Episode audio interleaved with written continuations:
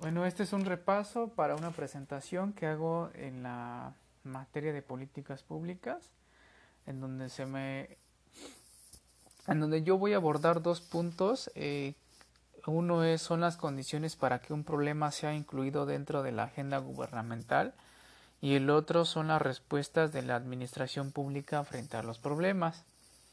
Aquí, este voy a meter un, alias de un compañero mm, para efecto de que yo me acomode más, pues, ya que él aborda unos temas eh, que son importantes para abordar estos puntos.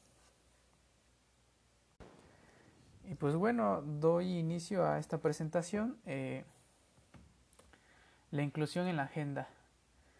Eh, antes de abordar las condiciones para que un problema sea incluido dentro de la agenda gubernamental, es importante recordar lo que nos mencionó el compañero Faust, en donde, Fausto, en donde nos decía que el control de este acceso eh, provee un recurso decisivo de quienes eh, tienen este,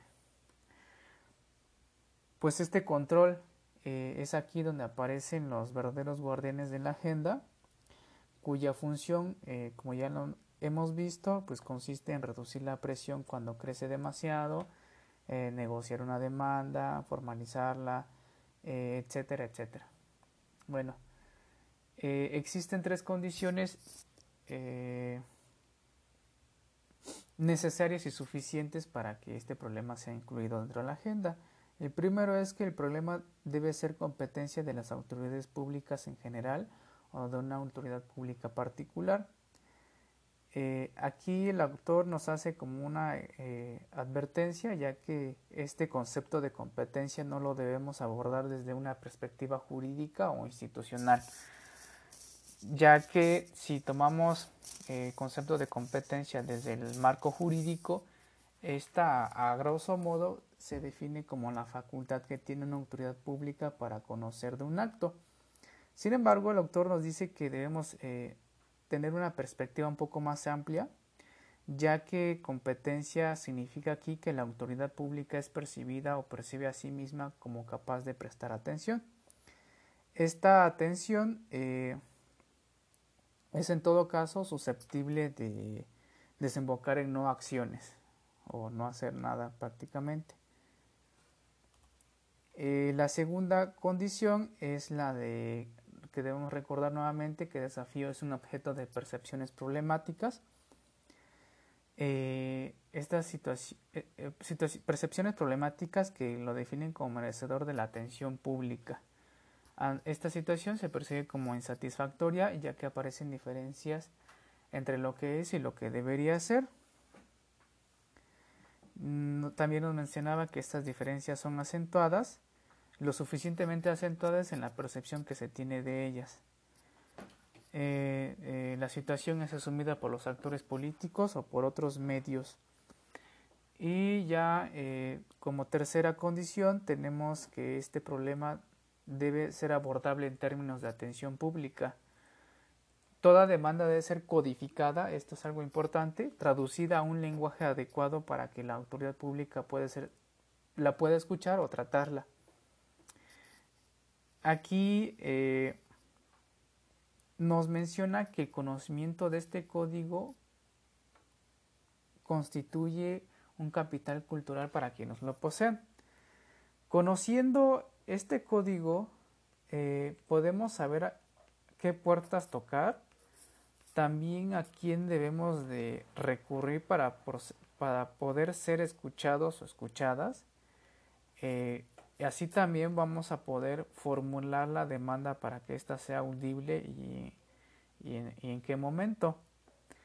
Ya que eh, dentro ya que eh, hay una gran variedad de, problemas dentro de la sociedad, pero sin embargo estos eh, no pueden trascender a la agenda pública porque no son capaces de formular la demanda en términos de la acción política y pública.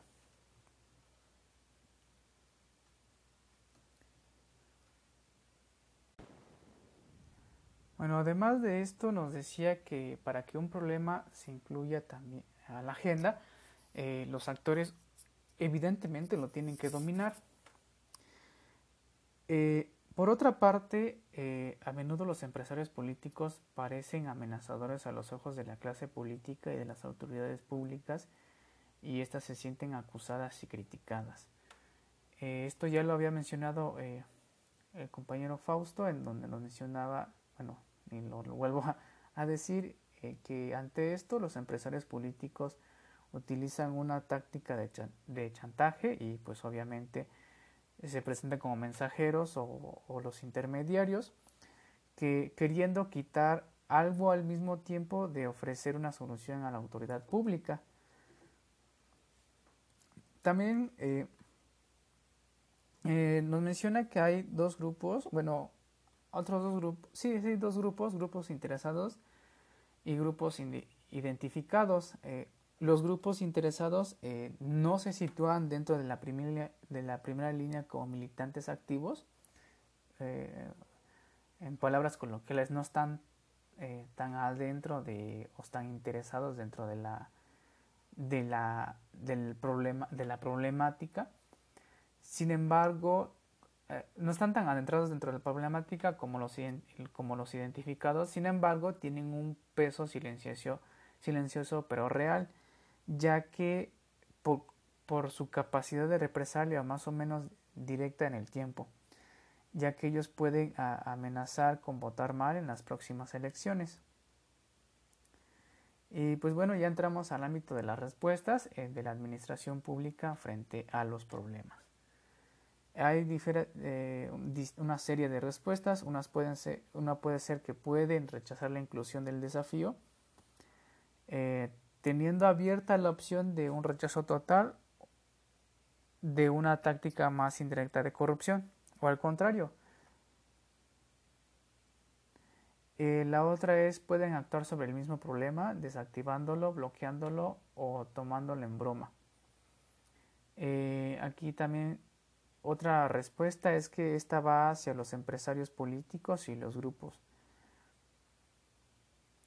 Esta puede ser desacreditando a los líderes, sobrepasándolos, eh, es decir, que van directamente con los grupos y no con ellos, con los líderes. La otra es exacerbando rivalidades internas que ya existentes. Eh, también nos menciona que hay formas de responder a la demanda favorablemente en, en un principio, pero según grados muy distintos. Eh, una es mandar una señal simbólica. Esta mm, eh, es aquí donde la autoridad pública recibe, bueno, escucha eh, y está atento a los argumentos de los empresarios políticos y ellos están dispuestos a actuar y ayudar. Sin embargo, al final del día, ellos argumentan que por razones de fuerza mayor no pueden ah, actuar ¿no? o responder a la demanda. Eh, al problema. La otra es postergar el examen del problema, eh, creando comisiones eh, para atrasar los plazos. otra es establecer un procedimiento para el tratamiento del problema pero sin compromiso en cuanto al contenido. La otra es reglamentar una parte del problema, sin embargo, eh, sin atacar verdaderamente al de fondo eh, del problema. La otra es tomar en cuenta la demanda en su conjunto y anticiparse al surgimiento de la demanda sin esperar a que se desarrolle a través de otros empresarios políticos. Y en general, cuando hay, cuando tras una larga demora eh, se genera por fin una respuesta a través de un servicio o un producto, eh, nos dice el autor que inmediatamente el público es incompetente para juzgar su posible calidad, así también la posible calidad de este servicio o producto. También es incompetente para anticipar su contenido concreto y técnico, así también eh, de cómo será afectado por el cambio inducido por la acción pública. Eh, mm, ya por último, a, partir de la información de la agenda, la autoridad pública se ve impulsada a utilizar medios simbólicos para responder el, pues, para responder ante los conflictos de las demandas que reciben. Y también busca educar a los públicos, sobrepasar a los empresarios, desactivar las oposiciones y codificar las críticas y las aprobaciones. Y pues bueno, eso sería todo de mi parte.